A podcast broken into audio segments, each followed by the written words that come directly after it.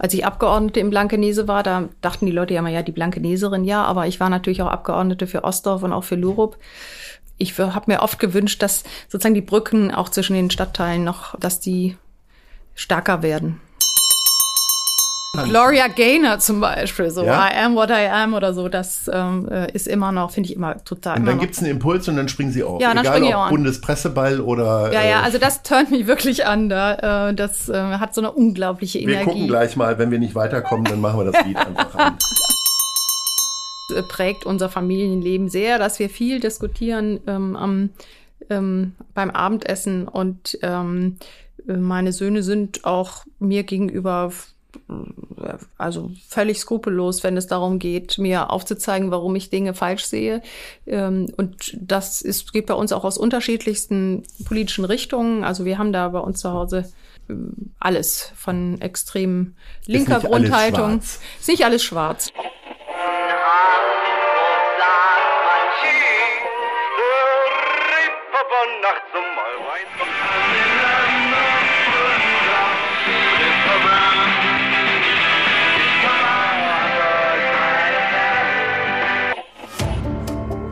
Gute Leute.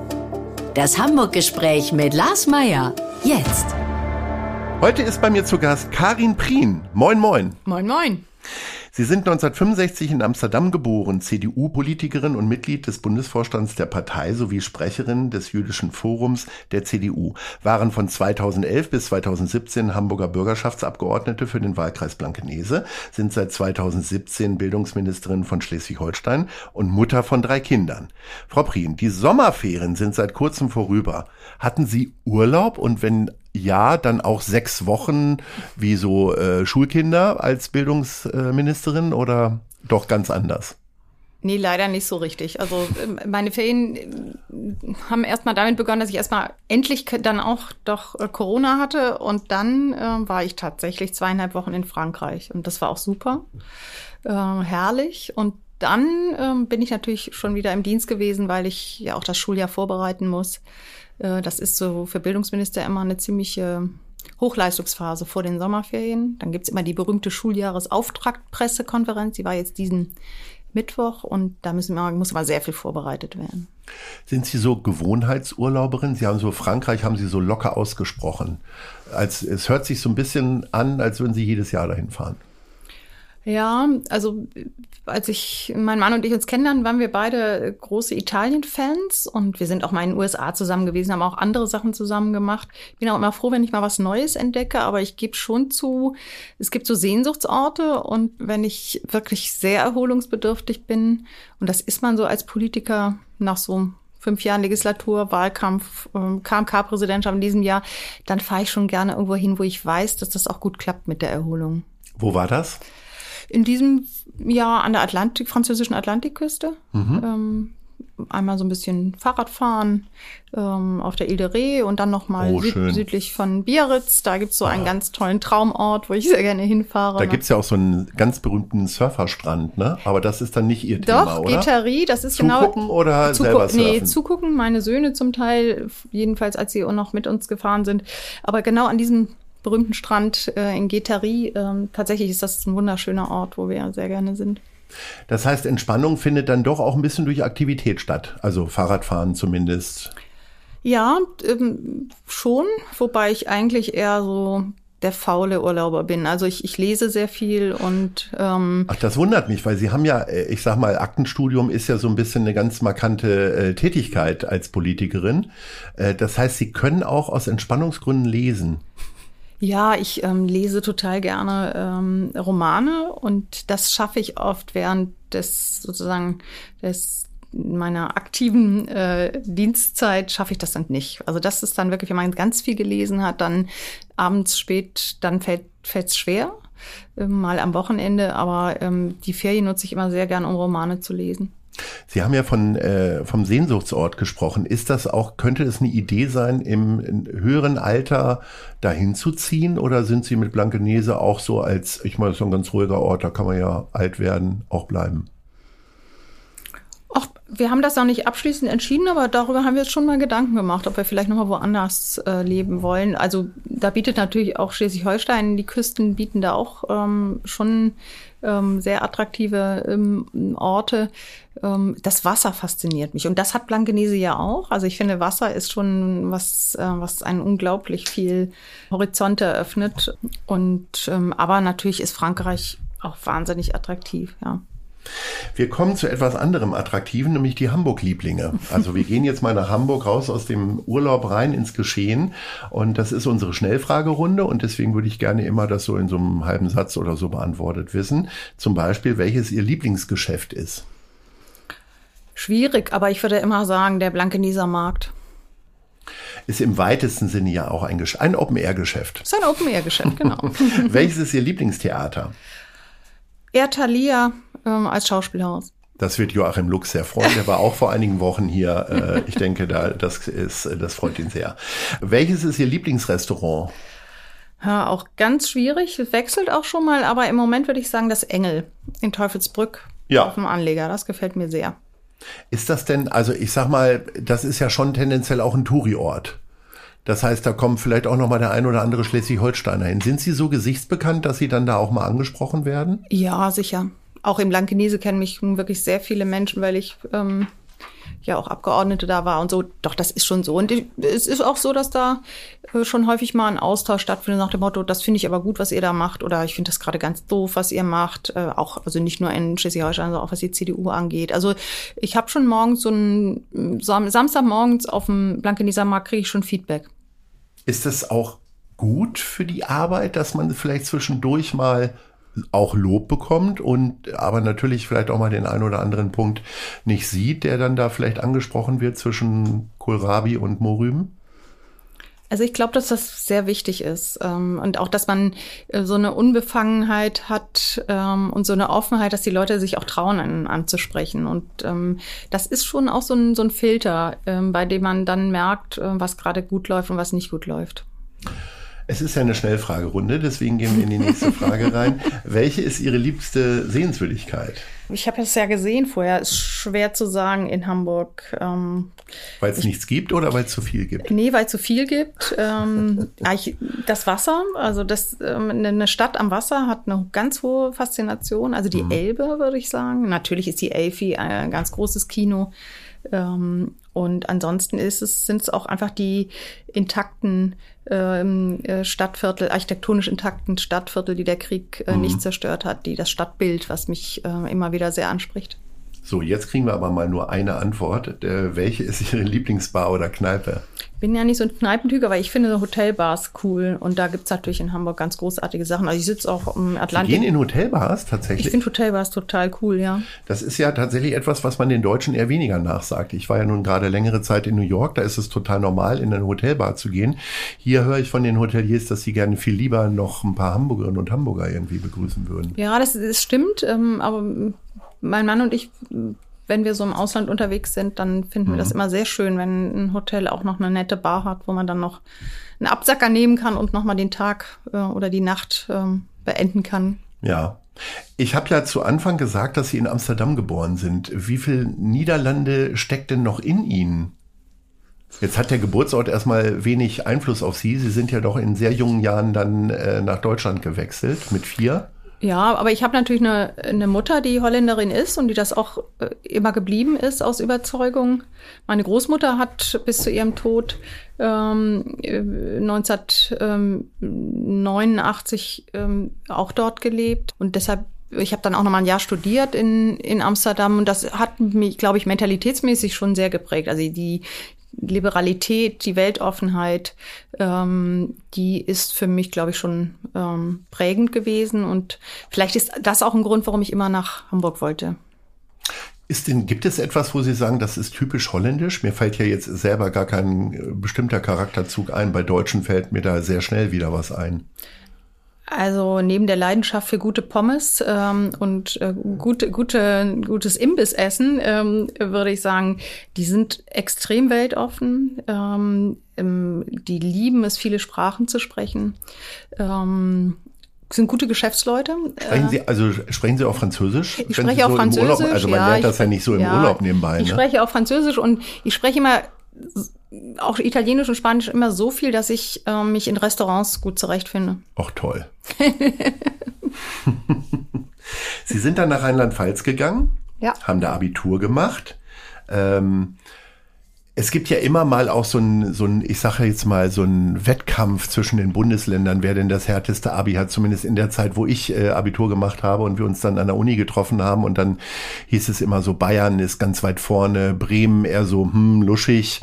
Äh, wie ist denn da, wie haben Sie das denn in Rheinland-Pfalz erlebt?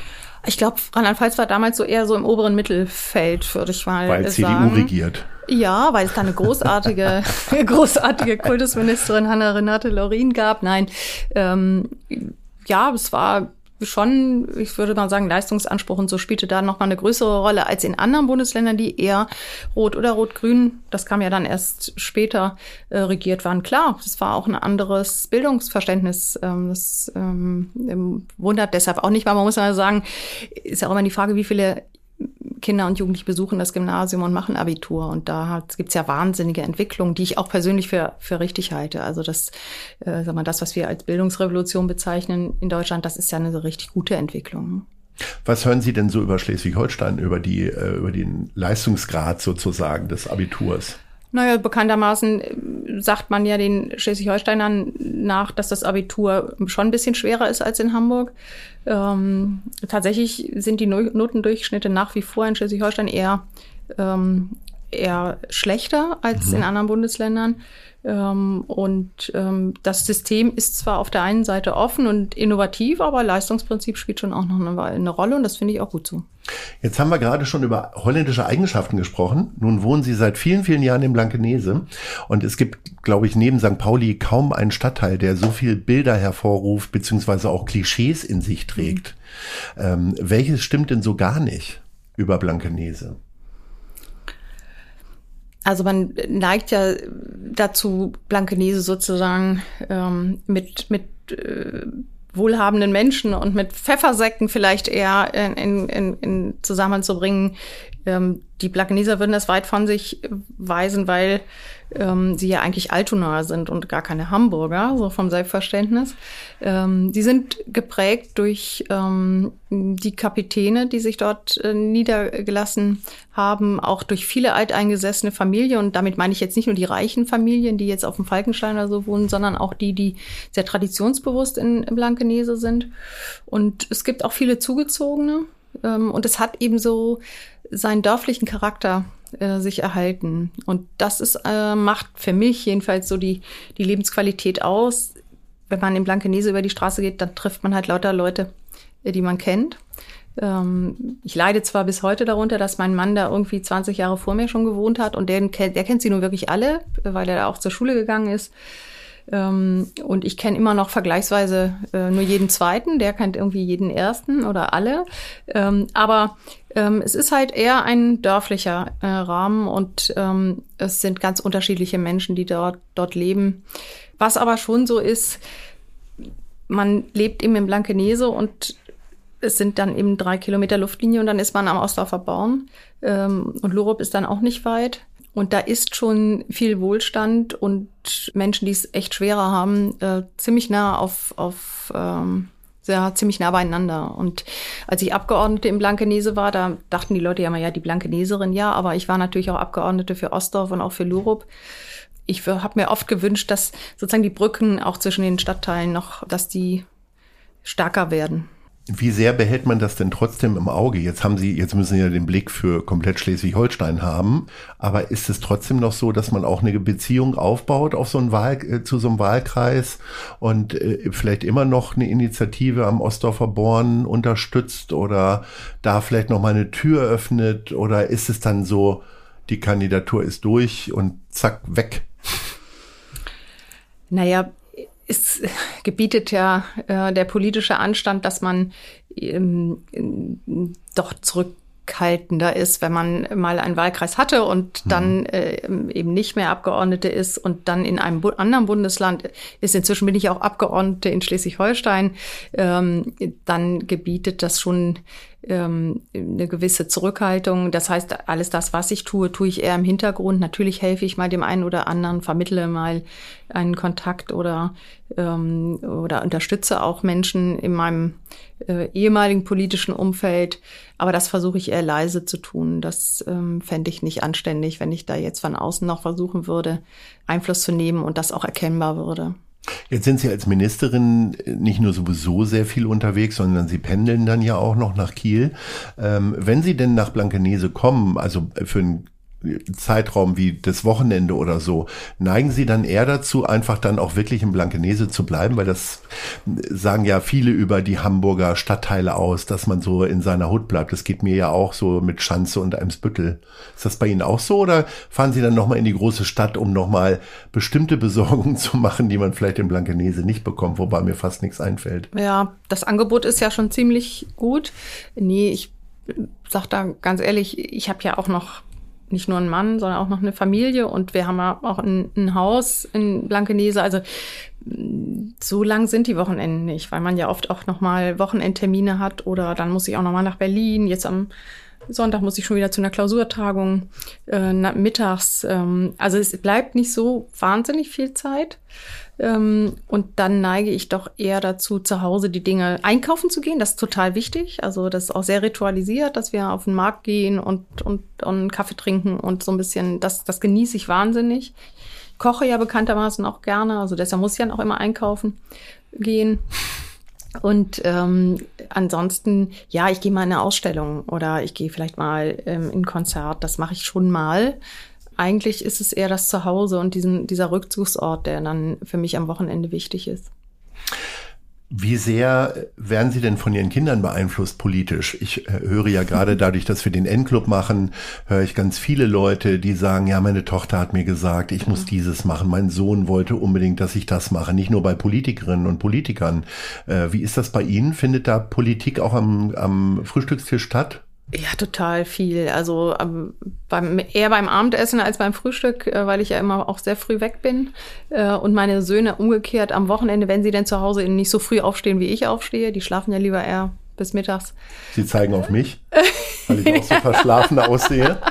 Nein, ja. aber also das ist prägt unser Familienleben sehr, dass wir viel diskutieren ähm, am ähm, beim Abendessen und ähm, meine Söhne sind auch mir gegenüber also völlig skrupellos, wenn es darum geht, mir aufzuzeigen, warum ich Dinge falsch sehe. Ähm, und das ist, geht bei uns auch aus unterschiedlichsten politischen Richtungen. Also wir haben da bei uns zu Hause alles von extrem linker ist Grundhaltung. Ist nicht alles schwarz, nee, es ist, es ist Jetzt war ja Armin Laschet nicht zwingend äh, der Kandidat der Jugend und der jüngeren Leute. Äh, Gab es da von Ihren Kindern auch mal, äh, dass jemand gesagt hat, Mutti, was machst du denn da? Ja, also da, aber da gab es sehr, ähm, ehrlich gesagt, sehr ähm, kontroverse Einschätzungen. Mhm. Also das, ähm, und die sind auch alle, das sind ja drei Jungs, mhm. und die sind schon auch so, dass sie ähm, eine sehr eigene Meinung haben und die dann auch sehr überzeugt, sehr pointiert zum Ausdruck bringen. Und das ist für mich aber auch ein gutes, gute Übung, um mich auch mit Argumenten, ähm, also einmal zu lernen, wie auch Jüngere auf bestimmte Dinge schauen. Die haben ja oft eine ganz andere Perspektive äh, und mich auch mit Argumenten dann auch wirklich so auseinanderzusetzen, dass ich sie dann auch parieren kann. In der Öffentlichkeit wird Ihre Arbeit ja wahrgenommen, indem Sie entweder mal eine spitze Forderung formulieren, eine Aussage treffen, in einem Interview, wie auch immer, und ansonsten halt repräsentative Aufgaben übernehmen. Wie sieht denn jetzt so ein ganz normaler, durchschnittlicher Tag aus, der möglicherweise gar keinen Glamour hat, aber der trotzdem wahrscheinlich sogar viel häufiger vorkommt. Also Sie haben ja gesagt, Sie müssen sehr früh raus. Wann, wann fahren Sie los in Blankenese? Also wenn ich in Bla äh, Blankenese so übernachte, dann wird, dann fahre ich irgendwie zwischen halb sieben und halb acht los. Das wäre ja schon mal gar nichts für mich. Ja. Mhm. Ähm, okay. Und dann ist es so, dass der Tag, wie bei vielen Politikern, mit den sogenannten Morgenlagen beginnt. Das heißt, das erste, was ich tue, ist das Aktenstudium im Auto? Das ist im Auto. Im mhm. Auto und äh, vielleicht auch noch mal das erste ein oder andere Telefonat oder die Bitte an, einen, an den einen oder anderen Mitarbeiter noch etwas vorzubereiten, was mir aufgefallen ist. Ich lese da auch die Vorbereitung für den Tag. Man hat ja am Tag irgendwie so zwischen sechs und zehn Terminen unterschiedlichster Art. Die müssen ja vorbereitet werden. Und die Termine, wenn ich das mal so sagen mhm. darf, sie treffen ja unglaublich viele Leute. Ja. Ähm, ist dann möglicherweise auch in so einer immer auch so ein Foto dabei und dann eine kurze Beschreibung, der will übrigens dieses und jenes. Ja, genau. Also Foto wenn ich die Menschen nicht kenne, und das sage ich dann manchmal auch, sag ich mal, ich, mhm. ich äh, kann nicht über den mal was wissen. Äh, wenn ich die nicht meine Fotos durchgucken kenne, dann, dann ist das da drin tatsächlich. Oder ja. mal so ein Beispiel von so einer Sendung wie heute, das ist dann mhm. natürlich da auch drin, damit ich mir mhm. ungefähr vorstellen kann, wie sie das machen. Ähm, Welche Beispielsendung war das bei Ihnen? Katja Suding haben ah, wir uns angehört. Natürlich. Ja? Nein, nicht ja. natürlich, aber das. Äh, Nein, natürlich auch, weil Blankenese zumindest mal ein Zeitraum. Genau, wir haben, wir waren ja mal Abgeordnete im gleichen Wahlkreis, so ist ja. das. Und dann komme ich dann an in Kiel und dann bin ich, wenn es geht, persönlich in der Morgenlage und da sind dann sozusagen die engsten Mitarbeiter und dann wird die Presselage durchgesprochen und dann die Terminlage, besondere Themen. So, und dann gibt's inzwischen durch die, diese vielen Krisen, die wir so haben, gibt es auch nochmal eine Corona-Lage oder eine Ukraine-Lage, äh, je nachdem. Das sind nicht jeden Tag die gleichen. Das, ähm, und dann gibt es natürlich sehr viele Besprechungen, auch mit Mitarbeiterinnen und Mitarbeitern. Ähm, mein Ministerium ist ja groß. Ne? Ich mache Schule, jetzt auch berufliche Bildung, ich mache Hochschule, Wissenschaft, Forschung, Kultur bis hin zu den Religionsangelegenheiten. Also das ist schon ziemlich breit. Und da bin ich natürlich auf gute Mitarbeiter angewiesen. Die Staatssekretäre sind wichtig, aber auch die Abteilungsleitung, Referatsleitung. Und dann gibt es viele Gesprächstermine intern, aber natürlich dann auch mit externen. Dann wollen Gewerkschaften, Verbände, Elternvertretungen, Schülervertretungen, Vertreter der Kulturinstitutionen und, und, und, you name it. Ähm, die wollen zu Recht auch immer wieder gehört werden und wollen Gespräche führen, wollen ihre Positionen darstellen, Forderungen stellen. Naja, und dann gibt's den ganzen parlamentarischen ähm, ähm, Ablauf. Habe ich jetzt nicht gesagt.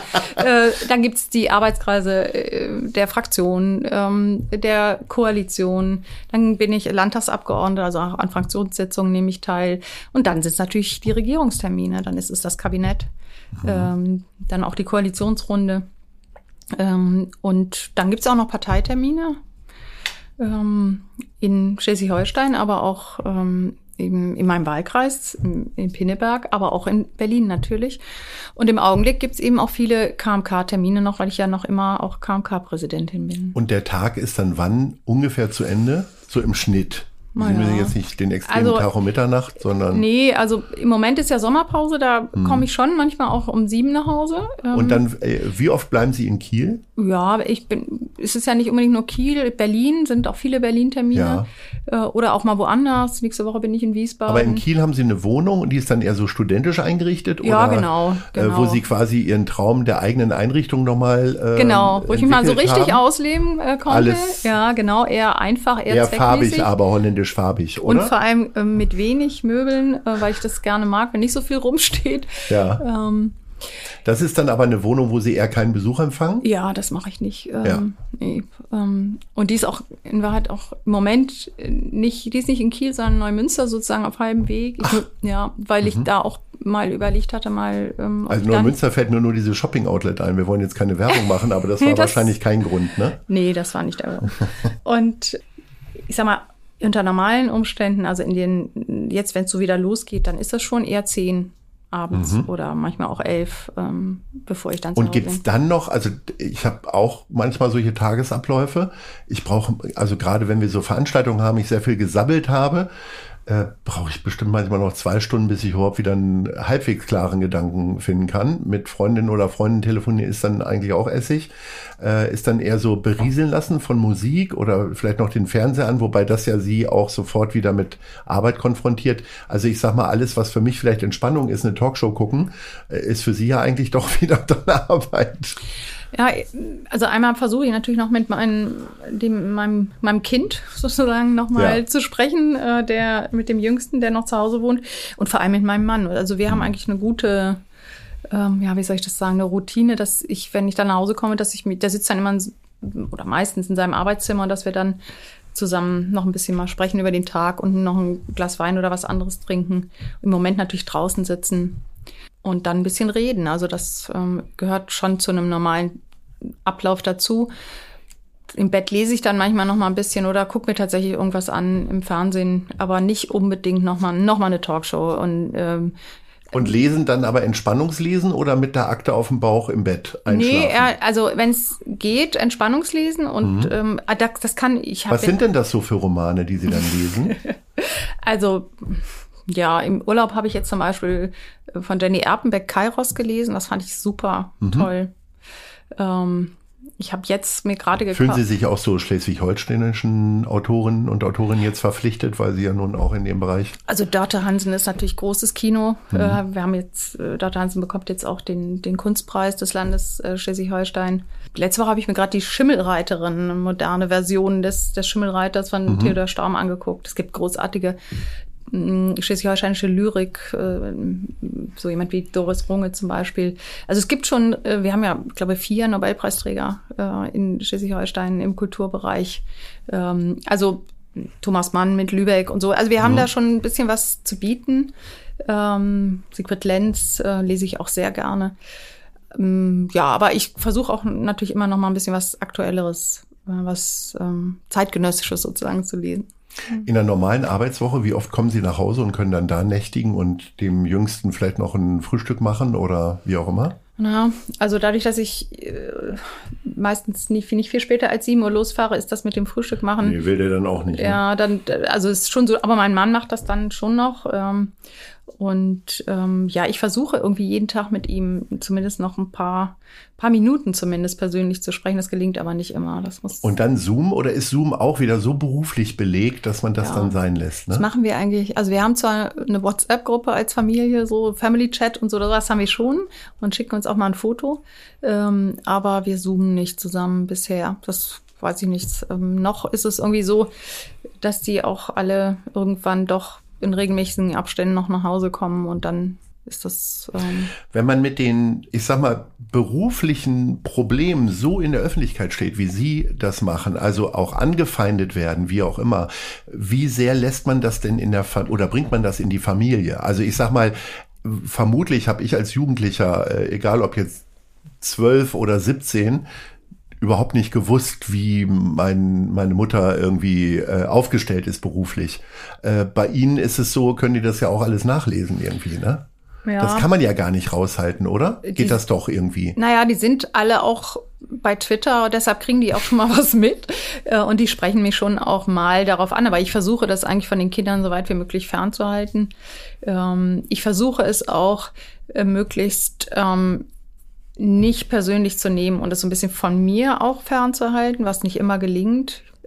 Aber ich würde sagen, inzwischen ist es so, dass ich jetzt nicht jeden Abend zu Hause sitze und meinem Mann vorheule, dass das jetzt alles so die Welt so schlimm ist, sondern ähm, es gehört eben ein Stück weit zum Job dazu. Wir leben in so einer Empörungsgesellschaft, in der in den, insbesondere in den sozialen Medien einfach sehr stark polarisiert wird und das muss man eben ein Stück weit auch aushalten äh, können. Und ich kann das ganz gut. Und bevor unser Gespräch mit Karin Prien weitergeht, gibt es kurze Werbung und zwar für unseren Kooperationspartner Die Zeit. Ich beginne jeden Arbeitstag mit der Elbvertiefung, dem kostenlosen Newsletter von Zeit Hamburg. Was die Elbvertiefung besonders macht, sie ist relevant und prägnant, persönlich und enthält fundiert recherchierte Lesestücke von Autorinnen und Autoren der Zeit. Alle wichtigen Infos rund um Hamburg gibt's auf www.zeit.de slash Elbvertiefung oder von montags bis freitags um 6 Uhr im E-Mail-Postfach. Klickt mal rein. Wir kommen zu den Fragen der anderen Leute. Das heißt, wir haben zwei Leute gefragt, die sich eine Frage an Sie überlegt haben oder gebeten und äh, kommen zu der ersten Person. Hallo Frau Prien, hier spricht Justus. Ich bin Volontär beim Ahoi Radio und mich würde ja interessieren, welches Lied Sie in Tanzlaune bringt so Tanzen. Gloria Gaynor zum Beispiel, so ja? I am what I am oder so, das ähm, äh, ist immer noch, finde ich immer total. Und dann gibt es einen Impuls und dann springen sie auf. Ja, dann Egal, springen ob auch Bundespresseball oder. Ja, ja, äh, also das turnt mich wirklich an. Da, äh, das äh, hat so eine unglaubliche Energie. Wir gucken gleich mal, wenn wir nicht weiterkommen, dann machen wir das Lied einfach an. So, wir kommen zu der nächsten Frage. Hier spricht Joachim Lux, Intendant des Thalia Theaters. Mich würde interessieren, welches Theaterstück Sie zuletzt gesehen haben. So, Ja, letzte Woche habe ich ja schon gesagt, war ich in der Schimmelreiterin. Ja. Ähm, Wo wird das gegeben? Das sozusagen? wird ähm, ganz spannend in Molfsee. Und wir haben ein super ähm, Volkskundemuseum mit so mhm. alten äh, Gebäuden aus vielen Jahrhunderten. Und in einem dieser alten Scheunen äh, ist das aufgeführt worden. Es war eine ähm, Aufführung unserer Musical Akademie äh, und ist natürlich eine sehr moderne Adaption, auch mit sehr zeit natürlich äh, zeitkritischem Bezug ähm, äh, zu zur Klima zum Klimawandel und zu dem, was an der Nordsee passiert. Das war ganz großartig. Den Schwarzen Mönch habe ich mir angeguckt, ähm, dann doch im Schauspielhaus ähm, mhm. und Ansonsten hoffe ich jetzt noch in den nächsten Wochen in Carmen äh, gehen zu können in Kiel. Das sind mhm. Open Air Oper, Opernaufführungen und in die Madame Butterfly äh, noch in Eutin, die noch zu schaffen. Ähm, und ja, so bemühe ich mich sehr darum, ähm, auch in allen Sparten immer ähm, doch unterwegs zu sein. Das ist gut, dass Sie es sagen. Das ist ja sehr bunt aufgestellt im Kulturbereich. Und äh, selbst die Leute, die jetzt Kultursenatoren oder Kulturministerin, bin ich ja auch, ne? ich bin genau, ja auch ja, ja. Kulturministerin. Äh, und das meine ich, da ist ja jeder irgendwie in seiner Jugend oder auch später geprägt für bestimmte Disziplinen. Ähm, also ich wäre, wenn ich denn jetzt Kulturminister werden würde, wäre ich, äh, würde ich eher nicht so geneigt sein, ins Ballett zu gehen beispielsweise und alles, was mit Tanz zu tun hat. Äh, sorry an Amelie Däufler, die weiß das aber auch. Äh, was ist es bei Ihnen denn eher? Sind es dann eher die Rockkonzerte, die Sie nicht so gerne besuchen würden? Wacken? Also ich war auch schon in Wacken. Das ja. ist auch ehrlich gesagt als Schleswig-Holsteiner äh, Minister oder Ministerin ja. kann man ja auch nicht, ähm, kann man nicht sein, wenn man nicht nach Wacken geht. Ja. Ähm, aber es ist jetzt nicht so ganz mein mein Genre. Ich gebe, gebe zu, dass ich wirklich auch äh, klassische Musik wahnsinnig gerne mag und deshalb auch sehr froh bin, dass ich ähm, nicht nur im Stiftungsrat des Schleswig-Holstein Musikfestival sitze, sondern da eben auch Konzerte besuchen kann. Das werde ich jetzt auch in den nächsten Wochen natürlich noch machen. Ähm, ich liebe Museen ähm, und ich liebe die Literatur. Also ich äh, habe gerade heute mit einer Mitarbeiterin darüber gesprochen, dass es ähm, natürlich nicht danach gehen kann, was ich am liebsten mag. Aber es ist, man, das zeigt sich eben. Ich habe jedes Literatursommerfest ähm, ähm, in Schleswig-Holstein eröffnet ähm, in, der, in der letzten Legislatur, äh, weil es mir einfach auch wahnsinnig Spaß macht, viel Spaß macht. Äh, wohingegen ich Und es so macht ja auch viel mehr Freude, wenn man über etwas spricht, was, äh, wo man auch so ein bisschen irgendwie zu Hause ist. Wo man ein ne? bisschen zu Hause ist, wo man auch eine eigene Einschätzung hat, wo, wo es, ähm, ich bin jetzt zum Beispiel auch gar nicht so ein Musical-Fan, äh, aber. Das, da ähm, sind wir uns aber sehr ähnlich. Also mit Musical habe ich auch sowas von nichts aber, ich muss wirklich, also ich habe ja gerade erzählt, dass ich da letzte Woche die, die ähm, Aufführung gesehen habe und es war großartig. Also man muss dann auch, manchmal eröffnet so ein Ministeramt auch die Chance, Dinge kennenzulernen, die man vielleicht privat gar nicht machen würde und wo man dann hinterher sagt, boah, ey, das ist aber, ist auch toll, ne? Also. Mhm. Wie oft müssen Sie eigentlich eine Rede halten in der Woche, so im Schnitt? Ja, in so einer normalen Woche, also jetzt nicht in den Ferien, aber so in einer, ähm, mhm. ja, so ich würde jetzt mal sagen, irgendwo zwischen sieben und 15. Die werden ja bekanntermaßen geschrieben. Ich sage jetzt mal so, Sie haben ja irgendwann auch Ihre eigenen Reden gehalten und geschrieben. Also in der Bürgerschaft beispielsweise nehme ich an, hat man noch niemanden, der einem nee. das aufschreibt. Und dann muss man das alles abgeben. Und dann muss man Leute dazu bringen, seine eigenen Worte irgendwie zu treffen. Ja. Was ist denn das für ein Prozess? Also einmal hängt es natürlich daran, dass man einen Redenschreiber oder eine Redenschreiberin in meinem Fall braucht, äh, die sich sehr gut in mich hineindenken kann, mhm. die versteht, wie ich ticke, wie meine Sprache ist und auch welche politischen Dinge mir besonders am Herzen liegen. Ähm, Trifft man sich dann, also der, ja, der, ja. die wird einen an die Seite gestellt oder können Sie die auswählen? Nee, die habe ich mir ausgesucht. Dann, und dann trifft man sich erstmal drei Stunden, um äh, vom Kindergarten bis äh, zur politischen Gesinnung alles durchzusprechen? Oder ja, also man redet schon am Anfang mehr als später, aber wir re also es, ich kann sagen, dass ich keine Rede halte, die ich nicht nicht selber redigiert habe. Keine. Mhm. Ähm, und ähm, das ist manchmal sind es nur Kleinigkeiten, ähm, ähm, aber es sind bei wichtigen Reden, entweder thematisch wichtigen Reden oder auch, weil einfach der Kontext wichtig ist, äh, der Anlass, äh, überarbeite ich auch sehr grundsätzlich. Äh, mhm. Also ähm, das ist mir schon wichtig. Ähm, ich habe ja auch Ich habe ja einen, auch einen politischen Gestaltungsanspruch. Also ich muss mich in jedem Feld und bei jeder Rede einen politischen Punkt setzen. Das ist klar, das schaffen sie ja auch gar nicht. Gibt es auch mal so Wiederholungen, wo man gemerkt hat, oh, das ist hier sehr gut angekommen, das kann ich jetzt bei der nächsten Veranstaltung nochmal ja. nutzen? Also den Gag oder so? Wenn, wenn ich jetzt zum Beispiel Parteiveranstaltungen oder Wahlkampfgeschichten mache, da schreibt mir ja nicht ja, jeder jedes Mal eine Rede, sondern mhm. da hat man dann so ein paar Punkte, äh, vielleicht auch ein paar Bausteine und die variiert man dann und natürlich weiß man irgendwann dann auch, bei welchem Publikum welche Sachen vielleicht auch gut ankommen. Und ähm, das macht man dann auch natürlich, ähm, um das Publikum ein Stück weit vielleicht auch zu gewinnen äh, und vielleicht auch zu öffnen für andere Punkte, die, die, die ein bisschen schwieriger sind. Was ist Ihnen denn bei so einer Rede wichtig? Also, dass Sie äh, wie hoch sollte der Unterhaltungsanteil sein, wie hoch sollte der Informationsanteil sein oder also wo wo sagen Sie der Redenschreiberin pass mal auf, das sollte einfach immer dabei sein.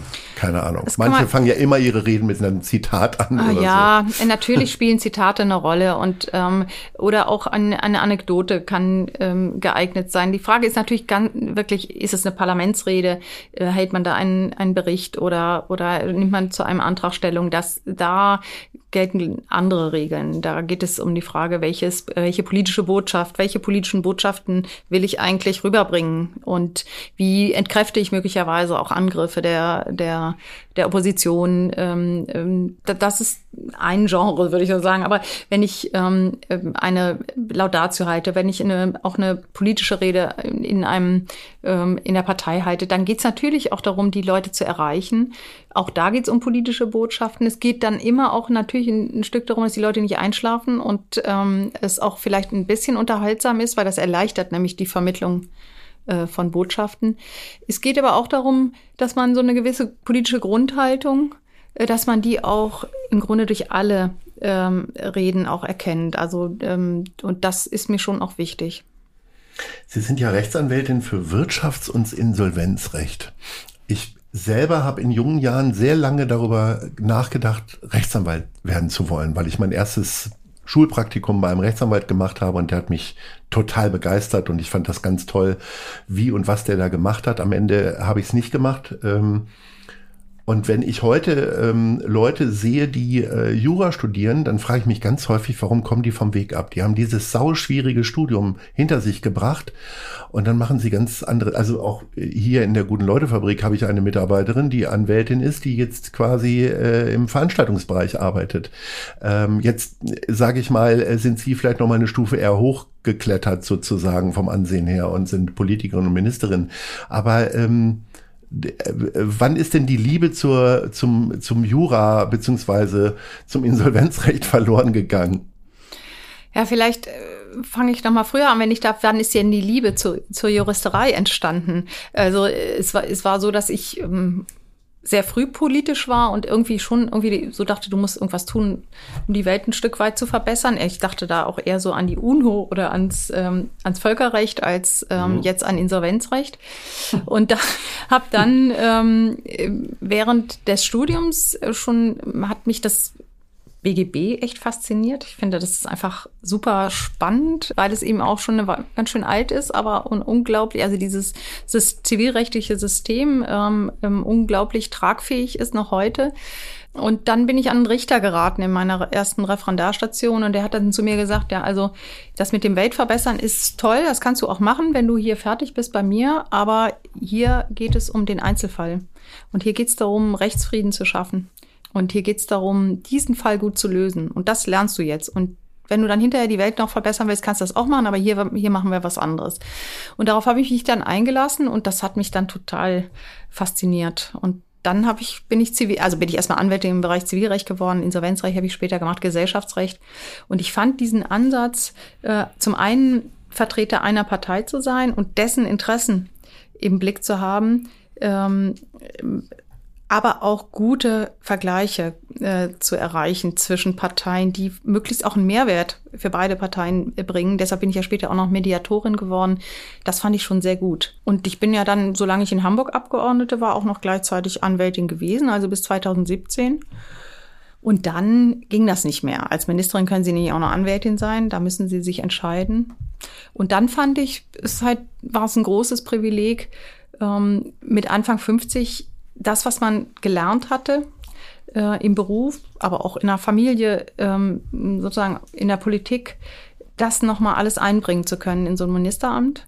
Äh, auch als Frau nochmal noch mal ein bisschen mehr durchzustarten, wenn man so drei Kinder großzieht, das hat natürlich auch Auswirkungen auf eine, Poli auf eine Karriere. Sie können arbeiten eben nicht ähm, schon mit 25 irgendwie 60, 70 Stunden. Das geht halt nicht mit kleinen Kindern. Das wollte ich auch gar nicht. Ich habe immer gearbeitet, aber als die Kinder klein waren, eben weniger. Und für mich war das ähm, schon sehr erfüllend, dann auch noch mal so etwas machen zu können, mit, wo ich wirklich das Gefühl hatte, ich gestalte jetzt und ich kann wirklich dazu beitragen, dass Dinge besser werden. Sie haben ja vorhin schon Ihre, Ihr liberales Umfeld beschrieben und haben ja auch schon gesagt, dass Sie eher zu den Liberaleren gehören. Wie, wie kommt man denn eigentlich in die CDU? das ist eine Frage, die mir manches Mal gestellt wird. Ja, dachte mhm. ich ahnte, dass das eine Klischeefrage Frage ist. Ich würde es trotzdem gerne nochmal hinterfragen, ja. weil man das ja so gar nicht vermutet, wenn man Ihnen immer mal so zuhört. Ja, der Hintergrund das wissen ja auch viele, ist, ich komme ja aus einer jüdischen Familie. Da äh, liegt es, glaube ich, erstmal nahe, dass man bei allem, was ähm, nach äh, rechts abdriftet, da erstmal eine große Skepsis hat und auch da eine Brandmauer zieht, ähm, wo Menschen ähm, sagen wir, den Abstand ähm, zu faschistischem oder faschistoiden Gedanken äh, gut nicht schaffen. Aber ich komme eben auch aus einer Familie, äh, in der ähm, das Leben unter einem kommunistischen Regime dann später auch nicht gerade lustig war. Und deshalb habe ich schon immer so einen eher antitotalitären Ansatz gehabt. Deshalb wäre es für mich undenkbar gewesen, mich in einer kommunistischen oder linken Partei zu engagieren, die keine, keine vernünftige Abgrenzung nach äh, zum Linksextremismus mhm. hat.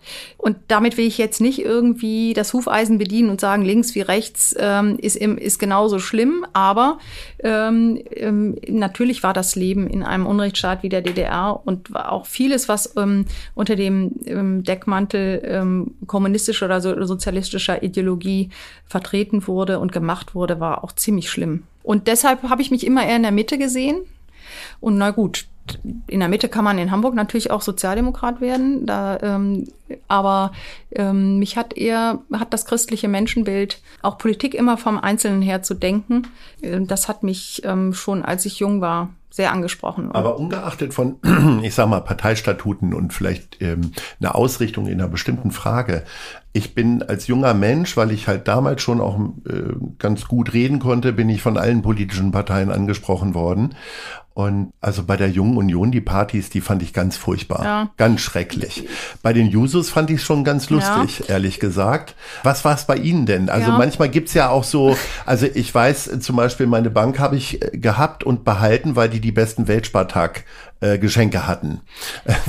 Was ist es denn bei, ja. sind, äh, äh, bei der CDU gewesen? Das war schon eine besondere Situation. Also in der Stadt, in der ich aufgewachsen bin, in Neuwied, da gab es eine total coole, junge CDU-Kreisgeschäftsführerin. Ich glaube, es war eine von zweien in Deutschland damals. Die war einfach auch anders. Die war eben nicht CDU-typisch. Und es gab einen Kreis von jungen Leuten, die einfach zumindest vergleichbar cool waren ähm, wie die anderen Jungs. Und das hat sicherlich eine große Rolle gespielt. Und dann war das natürlich die Zeit, in der Heiner Geißler Generalsekretär war. Und der war schon, also ich bin auch eher wegen Heiner Geißler als äh, wegen Helmut Kohl in die CDU eingetreten. Und insofern, ich bin einfach auch in einem Umfeld gewesen damals, das was ansprechend war. Diese Leute übrigens kenne ich fast alle heute noch, mit denen ich damals aktiv war. Also auch die CDU-Kreisgeschäftsführerin, die ähm, von damals, die inzwischen was völlig anderes macht, in Italien lebt, auch mit der habe ich immer noch Kontakt. Ja. Ähm, und Grün kam so gar nicht in Frage, weil da die, die Partei haben Sie jetzt gar nicht genannt. Damals war Grün ehrlich gesagt noch nicht so spannend als ich. Ich bin mit 14, 15 politisch aktiv geworden. Da gab's erste, da gab's so Herbert Gruhl und die allererste äh, mhm. ökologische äh, ÖDP und dann kamen die Grünen und die waren mir eben ähm, da fand ich das Thema äh, Friedenspolitik, äh, der ganze Ansatz äh, gegen NATO-Doppelbeschluss und so weiter, das habe ich damals schon für falsch gehalten. Ich meine, die Grünen sehen das heute ja auch anders, aber diese, ich meine, wenn man aus einer jüdischen Familie kommt, in der viele Menschen im Konzentrationslager gestorben ist, dann ist Pazifismus ähm, in dieser Form einfach nichts überzeugend, nicht überzeugend. Und das, deshalb kamen die Grünen damals für mich nicht in Betracht, weil ich diese, dieses Thema äh, mich da überhaupt nicht ähm, aufgehoben fühlte. Andere Themen ähm, finde ich gut bei den Grünen, deshalb ich meine, weiß ja auch jeder, dass wir in Schleswig-Holstein mit den Grünen äh, koalieren und auch schon in den letzten fünf Jahren gut zusammengearbeitet haben. Am Ende ist es immer noch so, dass ähm, ich die höchste Übereinstimmung immer noch in der Union habe, ähm, auch wenn ich nicht immer mit allem einverstanden bin. Haben Sie selber schon mal einen Valomaten ausge... Ja. Und da kommt immer CDU bei raus? Da ist fast immer die, äh, nein, da ist immer die CDU an erster Stelle, aber es sind nicht 90 Prozent. Das kann ich Ihnen verraten, sondern es ja. sind schon auch mal 70. Und Sie haben gerade eben die Zusammenarbeit mit den Grünen angesprochen. Da gab es ja im Sommer so ein spannendes Rennen sozusagen. Macht Daniel Günther ähnlich wie offensichtlich Peter Tschentscher vieles erstmal oder auch Olaf Scholz äh, vieles für sich alleine aus? Oder waren Sie an dieser, äh, ich sag mal, äh, Entscheidung, die ja ich sag mal, nach außen hin sah es ein bisschen so aus, als würden die Parteien das für sich entscheiden, äh, Grünen oder FDP.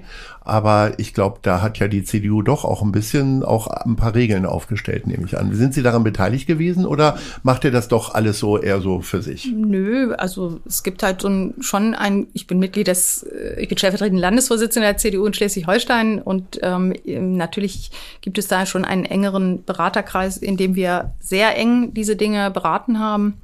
Ich habe auch ja an führender Stelle die Koalitionsverhandlungen geführt. Ähm, insofern war ich in diese ähm, Überlegungen sehr eng eingebunden. Und ähm, ja, natürlich war das auch ähm, eine schwierige Entscheidung, äh, weil ähm, es gibt eine traditionelle Verbundenheit zwischen CDU und FDP, auch in Schleswig-Holstein. Und es hätte ja rein rechnerisch da auch die Möglichkeit gegeben. Wir waren, haben ja nun ein sehr starkes Ergebnis eingefahren mit, mit über 43 Prozent.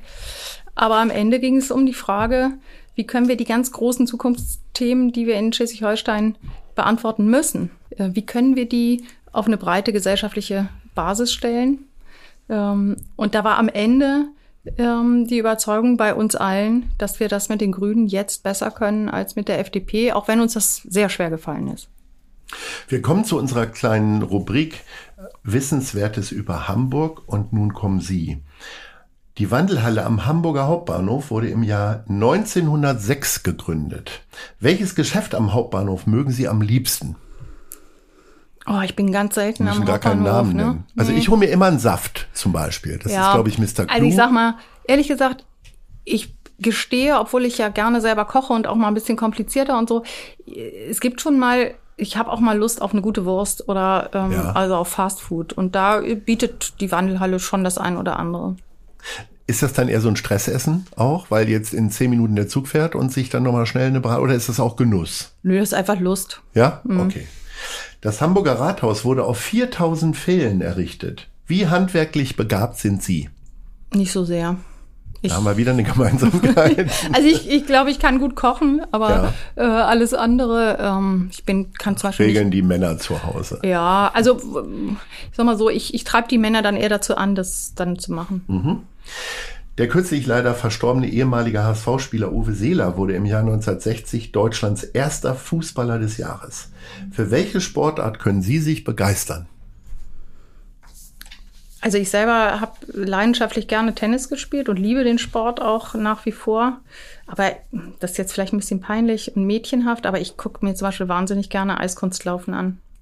Das ist äh, durchaus mädchenhaft, das darf man, äh, glaube ich, noch sagen. Ich kenne keinen äh, Mann in meiner Umgebung, der gerne Eiskunstlauf Ich weiß, mein Mann hasst es wie die Ich hänge tatsächlich bei diesen Sportarten, die ich natürlich als Kind oder Jugendlicher, als man auch noch mit den Eltern zusammen gucken musste, war Eiskunstlauf ja ganz weit vorn, weil äh, Deutschland ja auch immer gute Eiskunstläufer hervorgebracht hat. Ich weiß, ich habe auf dem Teppich im Wohnzimmer versucht, Dennis Bielmann Pirouette Ja, die Bielmann Pirouette, das war aber das war ehrgeizig. Das war, die, die Jüngeren müssen das jetzt mal googeln. Man stand auf einem Bein und hatte das andere in der Hand. Äh, und auf dem Teppich konnte man sich ja nicht drehen, aber schon das Bein so hoch zu kriegen scheiterte und ich würde heute auch noch mehr scheitern. Ja, ich auch. und hängen Sie da auch so ein bisschen eher in der früheren Zeit oder gucken Sie das immer noch gerne? Nee, das gucke ich mir tatsächlich, ähm, ja, Weltmeisterschaft oder Europameisterschaft, ja. jetzt nicht so, dass ich sage, oh, nächste Woche ist das und dann, äh, dann halte ich mir die Abende frei. So ist es nicht. Aber finde, also insbesondere die, die, die Kür ähm, finde ich dann schon total spannend, weil das ja ein Gesamtkunstwerk ist. Ne? Das ist ja unglaublich viel äh, sportliche Leistung, aber eben die Choreografie, die Musik, das finde ich schon sehr faszinierend. In den letzten Wochen wurde äh, zumindest hier in Hamburg immer wieder über Geld und Politiker äh, gesprochen. Äh, Anlass war Über das, Schließfächer über das und- Schließfach, wo Herr Kaas sein Geld hinterlegt. Olaf Scholz hat mir mal in einem Gespräch verraten, dass er sein Geld gar nicht anlegt, sondern auf dem Konto hat. Da war er noch Bundesfinanzminister. Was machen Sie denn so mit dem Geld, was Sie so als Anwältin und jetzt als Ministerin verdienen? Also ich will jetzt gar nicht Ihre Konsumsucht überprüfen, sondern gibt es da auch vielleicht ja auch kinderbedingt bestimmte, ist es eher Aktien oder doch Häuser oder Ländereien so in Schleswig-Holstein? Also ja, natürlich versucht man irgendwie sich so ein bisschen auf mehrere Standbeine zu stellen. Also ja, Aktien sind schon äh, auch etwas, was ich mache. Allerdings lasse ich mich da auch beraten. Also ich bin jetzt nicht der Trader, der jetzt hier jeden Tag ganz nervös irgendwie äh, die Depots äh, hin und her schiebt äh, oder oder ähm, wieder auf Vordermann bringt.